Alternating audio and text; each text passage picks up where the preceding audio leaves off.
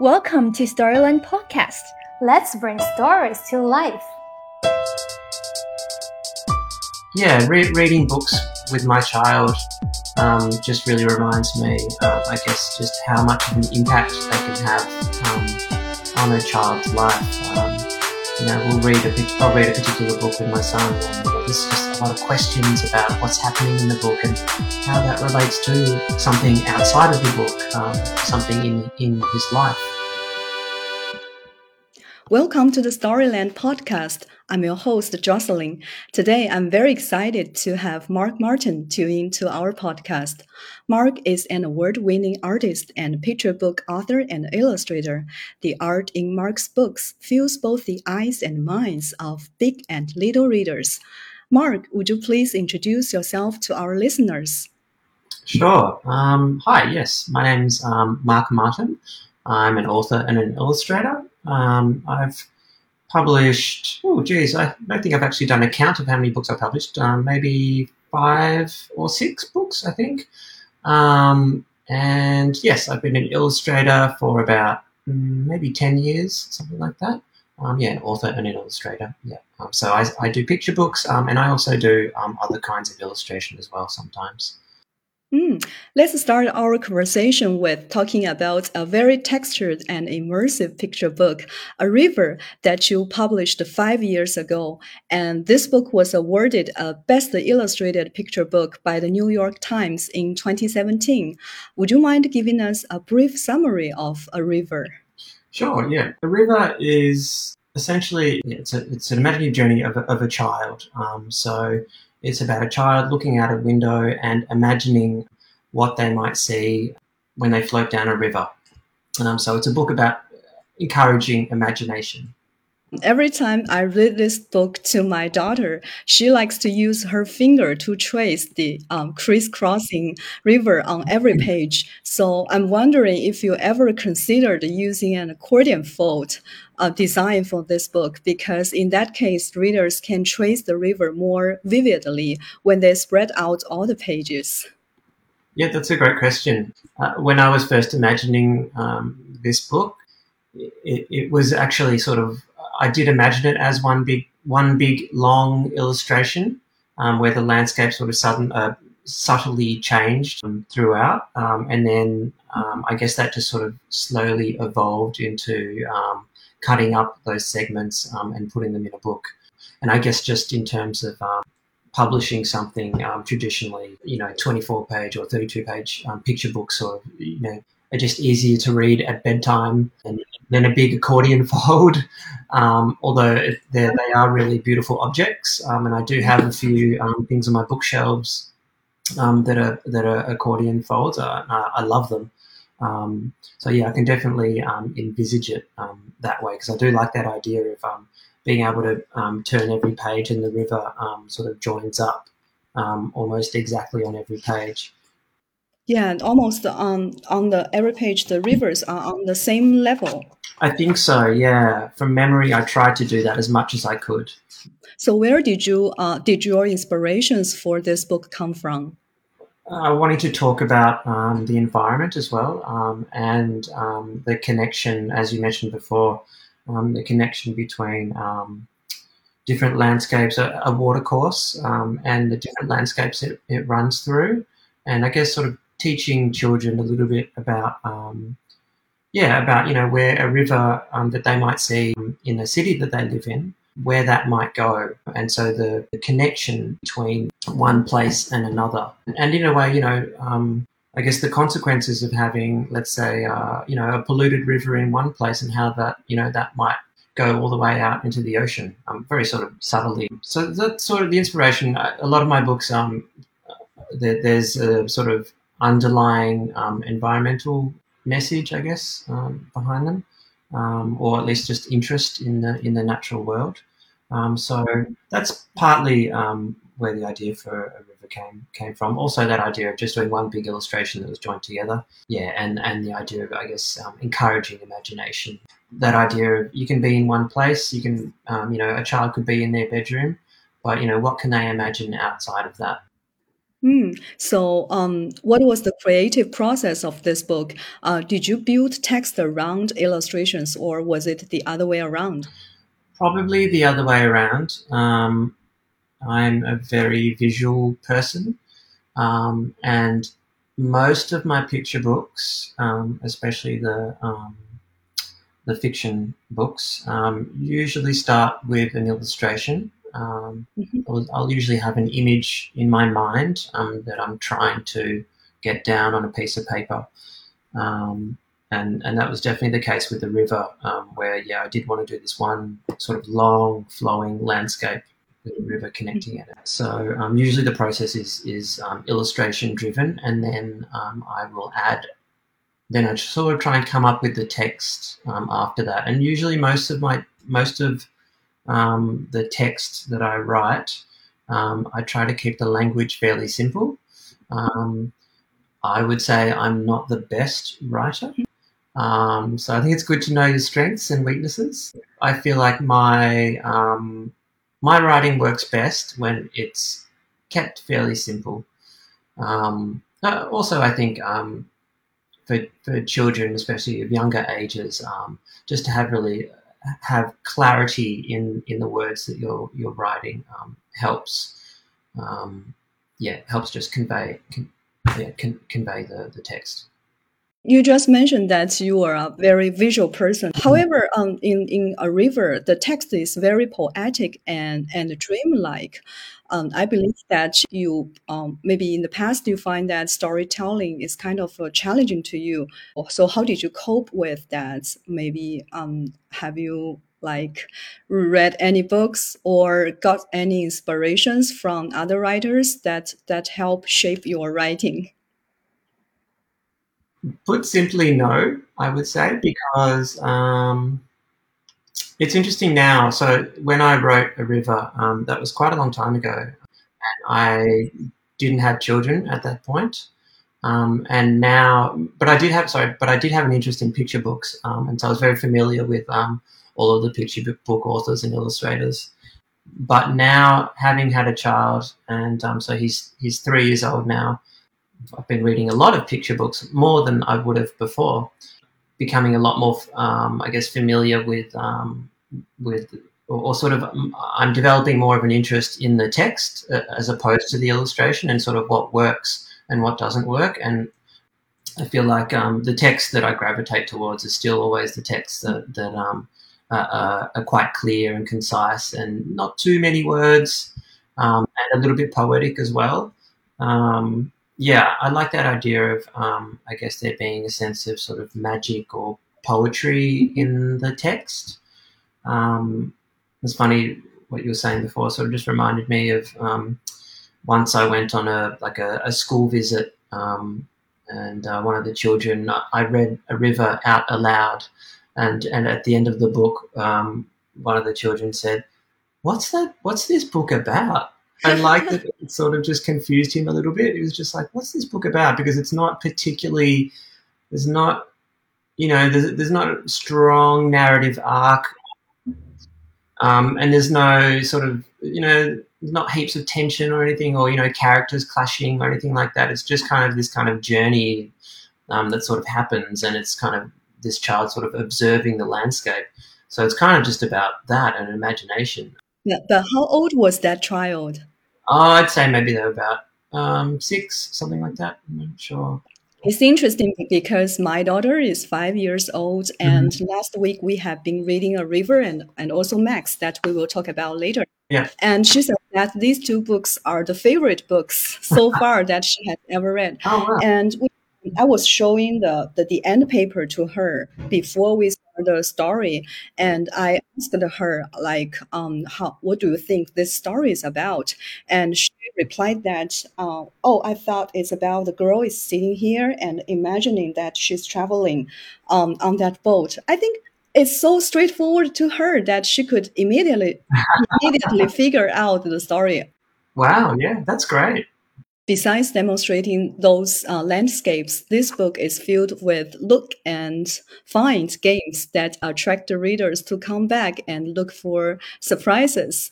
Uh, at least I do. And for example, almost everything that I can see on the front end paper, I can find them scattered in the following pages. And also, I found black cats on two pages. Mm-hmm. Um, that's ingenious. And how did you come up with such an idea of putting such an interesting game in the book?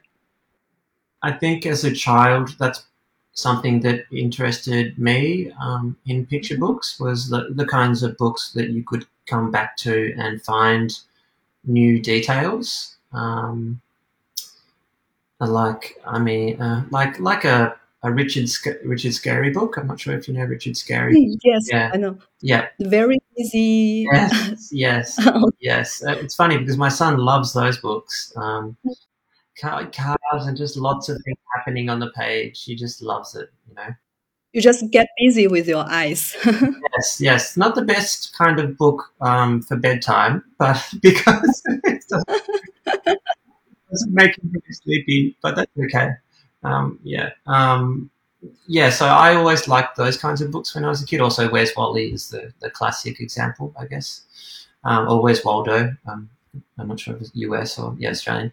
Um, yeah, so th- those kind of books always, um, I-, I loved them as a child. And um, uh, also, partly, I like putting lots of detail in my illustrations. And I think this comes back to um, being insecure about my writing. Mm. And so I try to compensate with the illustrations to make sure the illustrations distract people enough that they're just like, wow, they're amazing illustrations, and they forget about the text. so, I remember that's also what Carson said. there you go yeah, so it's a common trick that illustrators use, I think. Yeah. Mm-hmm. Uh, and if we compare the front end paper with the back end paper, at first glance, readers might think that it's just a day and night change. But on second thoughts, I believe everyone will have new findings. Um, for example, mm-hmm. the girl has almost finished her painting, and the cat is sleeping in the bed and toys are turned over and the globe is spinned. And also the silver boat decoration is, is later in the in the river, like um, at the beginning it's on the bank. Um, mm-hmm. All these seem like metaphors to me. Uh, would you like to elaborate on that?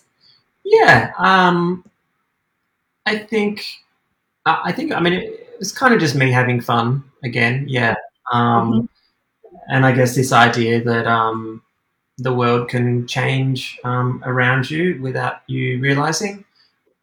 They're just yeah, little all of the things in the yeah, that are in the child's room.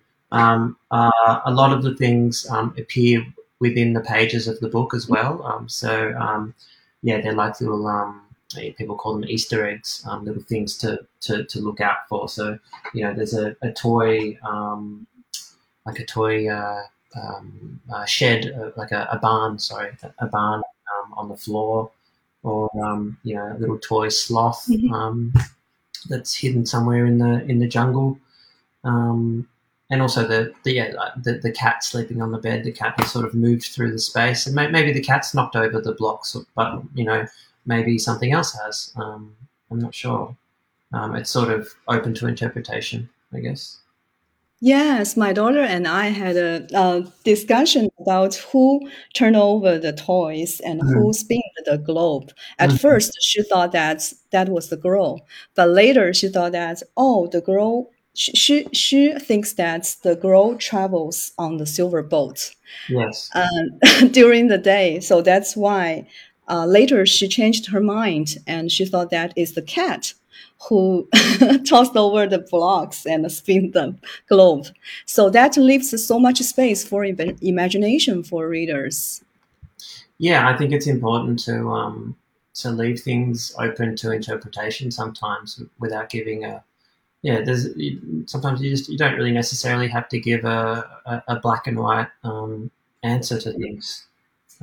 Yeah, one thing that I particularly love um, this book about is that it's encouraging readers to use their imagination to take them to any place that they want, and and this message is so precious as our lives have been heavily affected by the pandemic ever since 2020, mm-hmm.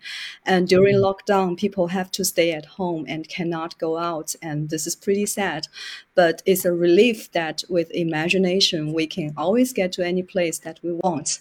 And imagination is building up a bridge between uh, reality and dreams. So i'm happy to find that this book created five years ago is now a big comfort for for readers. Thanks. Yeah i think um, I, definitely the, the pandemic has um, I guess, caused a lot of people to reflect on things, and um, a lot of people have spent have spent a lot of time at home. Um, and um, like as a child, I was always quite um, solitary, I guess, um, and quite sort of observant.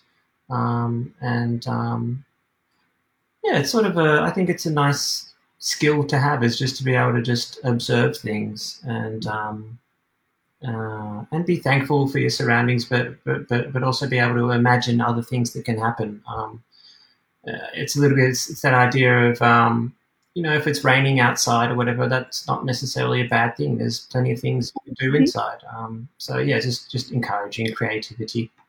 And another information that I capture from this book is that um, the changing landscapes are creating a stark contrast between cities and farmlands or valley valleys. I mean, the cities depicted in this book are always gray and dim without trees or even greens. Um, that reminds me of your debut book, A Forest, which also talks about um, protecting forest. I'm wondering if you, environmental protection is also another important message that you want to send via this book. Yes, um, good pickup. Um, yeah, it is. I guess it's probably a little bit blunt um, the, the way I've illustrated it.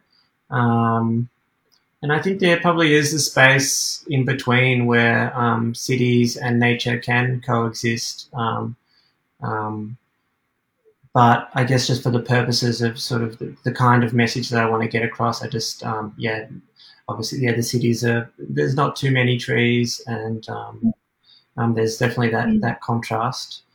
Um, because yeah, that's it's a, it's an it's it's an important um, idea that, that I want to convey. Um, I get uh, to, to, to preserve nature and um, but also to work with nature um, and and also recognize that we are part of nature.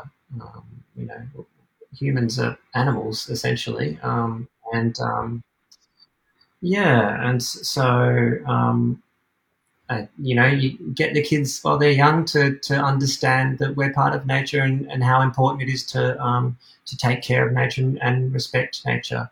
Um, and hopefully, you know, some of those future architects will, um, you know, design greener greener buildings. Um, yeah, and put more more trees um, and parks in our city spaces. Speaking of your debut book, A Forest, mm-hmm. how did you first become a picture book author and illustrator? Um, I self published um, A Forest. So I was working as a graphic designer at the time. So that's, mm-hmm. that's where my formal um, training and education is in um, as a graphic designer. And um, I've been working as a graphic designer for maybe five or so years and um, wasn't particularly creatively fulfilled. Um, so in the evenings, um, I would um, sort of sketch ideas for picture books, and um, I sort of put um, a forest together um, during those evenings and self-published it. So I saved up a little money, a little bit of money, and, and printed it at a printer's, and then at the time. I just rode around on my bicycle in Melbourne and just put in bookstores um, and it, it, had sort of been in bookstores for a couple of years, and then someone at uh, Penguin Random House um, saw it and approached me um, and asked me if I wanted to publish it um, through them. Hmm. Uh, but w- when you uh, shifted from a graphic designer to a full-time picture book uh, author and illustrator, did you meet any big challenges, and how did you cope with that? It's tricky because um, you sort of have to slowly build up to it. Um, I think there's probably um, a more stable income with uh, being a graphic designer uh, as opposed to being um, a picture book author and illustrator. Um, so you sort of need to have a few books um, under your belt before you can really um, go, okay, I'm going to do this full time. So for a while, I was sort of juggling being a graphic designer and being an illustrator author at the same time. Um, and yeah, it wasn't really until um, yeah, sort of yeah, roughly ten years ago, maybe a bit bit shorter, maybe um, that um, yeah, that I was able to say, okay, now I can be a full time illustrator um, and author. I can find many geometric shapes, dots, and lines in your illustrations, especially in your illustrations of farmlands. I'm wondering if that has something to do with your um, past working experience as a graphic designer. It probably does. Um, yeah, that farmland um, spread. I, actually, I really, I, I go back to it every now and then, and, and I kind of look at it and go, "That's a really nice, really nice illustration." And which is quite rare for me, honestly, because I'm a pretty um, harsh critic on myself. Um, so it's nice when um, I can recognize that I've done a good job. Um, and yeah, I feel like um, yeah, th- that page in particular with all those kind of um, shapes and um, pattern um, that mm-hmm. work really well. Um, for instance, as like a um, a bedspread or, or or a rug or something like that. I can imagine patchwork. Yes, exactly. Yeah, which is actually kind of the idea um, behind it, roughly. I mean, the the the the text obviously reflects that with the, the giant patchwork quilt. Um, but yeah, a lot of those shapes and patterns, I feel like they um, are influenced by, I guess, the sort of graphic design world um, that I, um, yeah, that I sort of used to be a part of, and um, you know, designers from the fifties and sixties. Uh, uh, um, there's the colors too, the color palette. Those kind of muted um, tones, the sort of browny, orangey tones, very sort of reminiscent of uh, like the the Eames. I'm sure the yeah, Charles and Ray Eames, for example. Uh, those were from the, the modernist era. Yeah, the modernist. Have you ever thought why you are so fascinated with it? Um, I do like the simplicity of modernism, um, mm-hmm. and I that yeah that emphasis emphasis on a clarity in design and fluidity of form. Um, there's something appealing about that. So that is still influencing your current illustrations. I think so. I mean, it's funny because it's I talk about simplicity and and you look at my illustrations and they're kind of far, a, a lot of them are far from that. Um, I'd love to be able to in the book lots. Yes. yes. Mm. Uh, wow. we, we, we just talked about a river and touched yeah. upon your first picture book, A Forest. Yeah. And actually, between these two books, you have also published two other books, and one of them was Max. Yes. And now I want to bring up this book. Yeah. Um, because compared with your other books with sparse and poetic text, mm. this book tells a heartwarming story about the enduring friendship between an old man named Bob, who opens a fish and chip shop, and a seagull named, uh, named Max. Uh, what were your inspirations behind this book? Um, initially, it was it was based on um, a newspaper um, clipping that I found um, about a, um, a, a chicken shop. Um, like a, a, butcher, but that only sold chicken in uh, in a, a, neighborhood in, in Melbourne and um, the relationship between um, the the butcher there and um, a seagull that um, that um, used to hang around the shop. Um, so that's where the original idea came from. but then I kind of thought that uh, the story would sort of just be a bit more appealing if it was a mm. fish and chip shop. it's also a little bit strange, a seagull eating chicken. So yeah, I changed it to fish and chips. So why is um, Max a seagull, not any other animal in this book? Because um, especially I feel like in Australia, um, seagulls are often um, maligned as um, sort of nuisance birds, um, Mhm. And they don't particularly have a sort of positive um, image. And again, I, I want to portray nature um, as a positive thing, so it doesn't matter what kind of animal it is. Um, yeah, whether people consider it to be um, a pest or not. Um, so for me, seagulls, they're still beautiful birds. Um, you know, the only reason people find them annoying is because um, we have all this food around that they happen to want to eat. Um, it's not really their fault. Um, and so that, that was partly what, what drew me to the idea of a, a seagull. Um, um, yeah, it's just try and put more of a positive spin on it. It's like, hey, these birds are actually really beautiful. Um, we should learn to respect them more. I'm also curious why is Max always closing his eyes? This is also a question from my daughter because she has been wondering if uh, if Max always closes his eyes, how could Max eat and fly?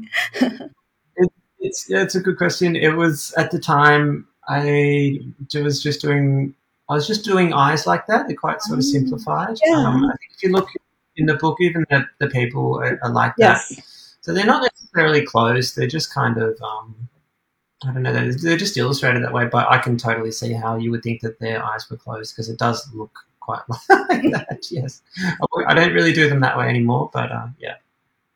I find that many people especially love this page when Max is flying in the sky, high up in the sky, and looking for Bob. Yeah, the the bird's eye view In your books, sometimes you, um, it has a zoom in and zoom out effect. That's partly because I sort of try to think of a picture book um, a little bit. I mean, so it's graphic storytelling, and um, I think I'm also quite influenced by film. Um, and um, a lot of the films that I like, the the types of cinematography that they use and the editing, yeah, there's a lot of zooming in or close ups and then panning out. Um, and essentially, a picture book is kind of like a film. Um, and the storyboards that you do when you make a film are the same as the storyboards that you do when you make a picture book. Um, so that's that's why I sort of have those different um, effects. I mean, also I think it's nice to have contrasting um, pages. Um, depending on the book, I mean, with a river, um, it doesn't really work.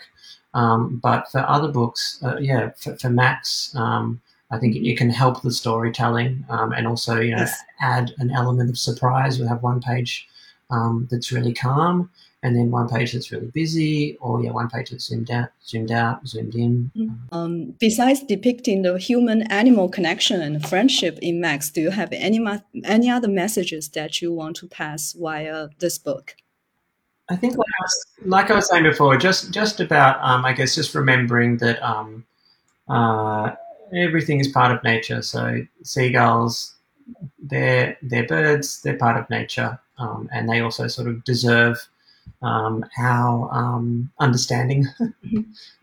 yeah. Like, don't have bias or prejudice for, for any animals. Um, Thank you. Yes.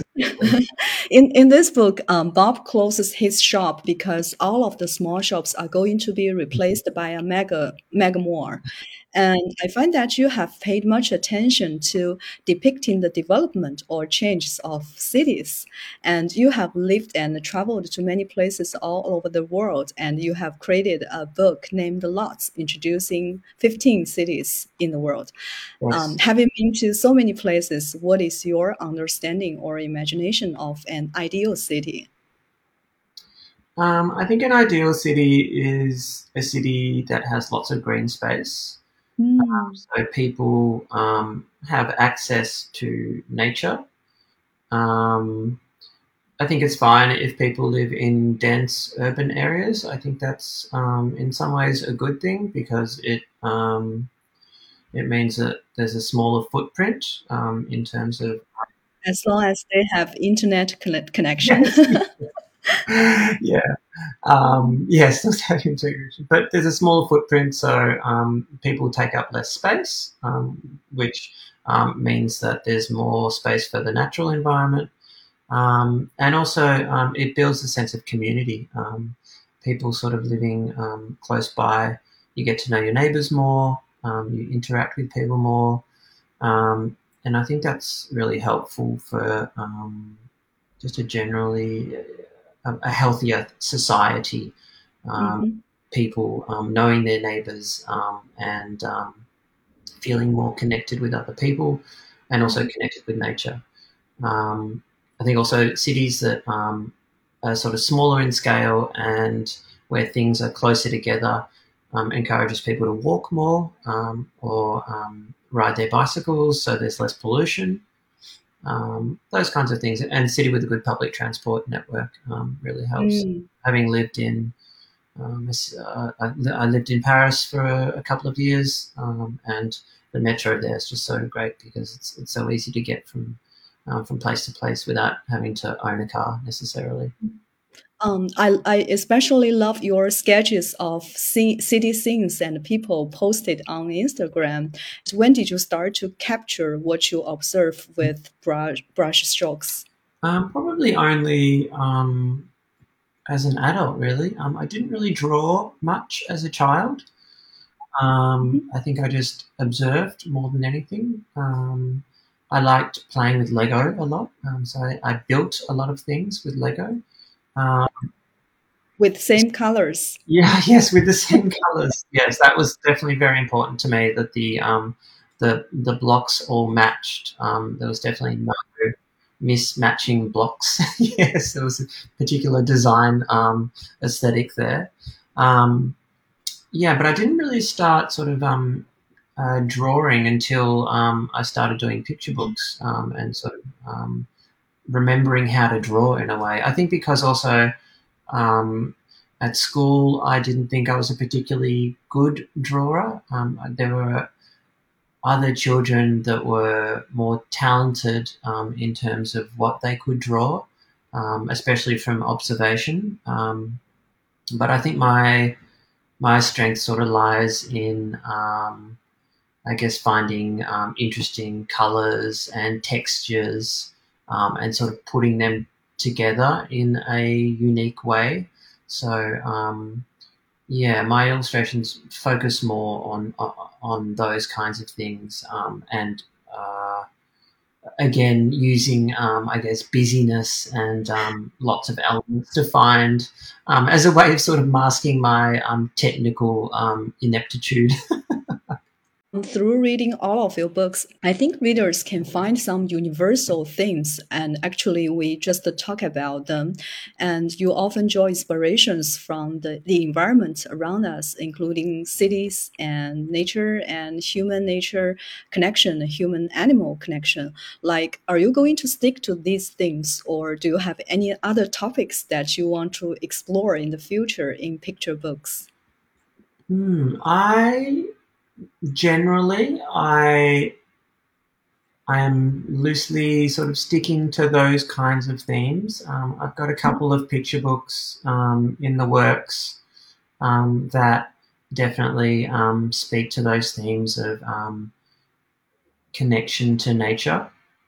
Um, but I'm also working on some other ideas which um, really influenced by um, actually by having a child um, and um, observing um, how my child is in the world um, and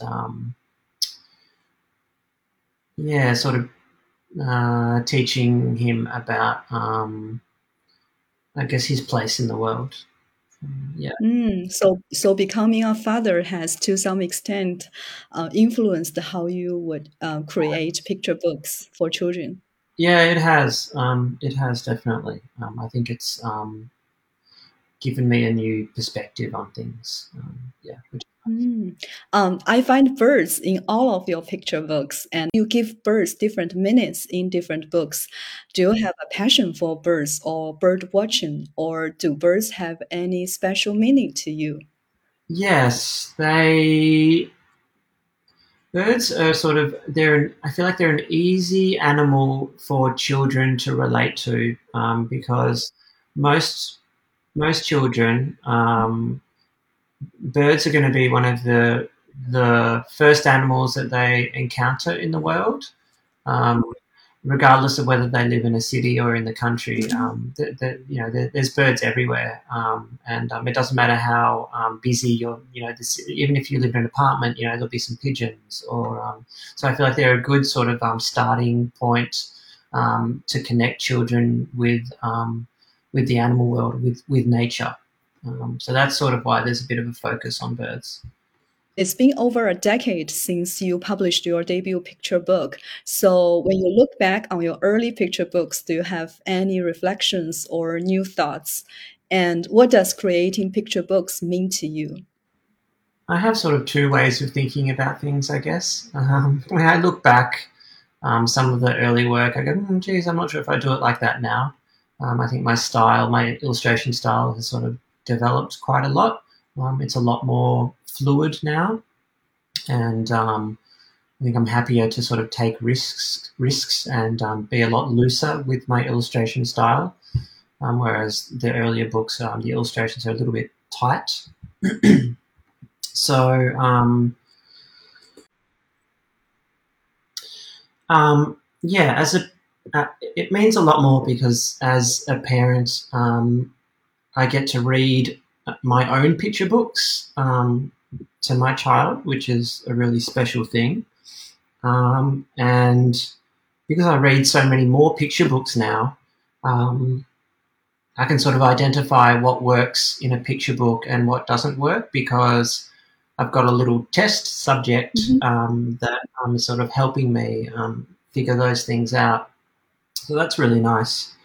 Um, yeah, re- reading books with my child um, just really reminds me, um, I guess, just how much of an impact they can have um, on a child's life. Um, you know, we'll read a I'll read a particular book with my son, and you know, there's just a lot of questions about what's happening in the book and how that relates to something outside of the book, um, something in in his life.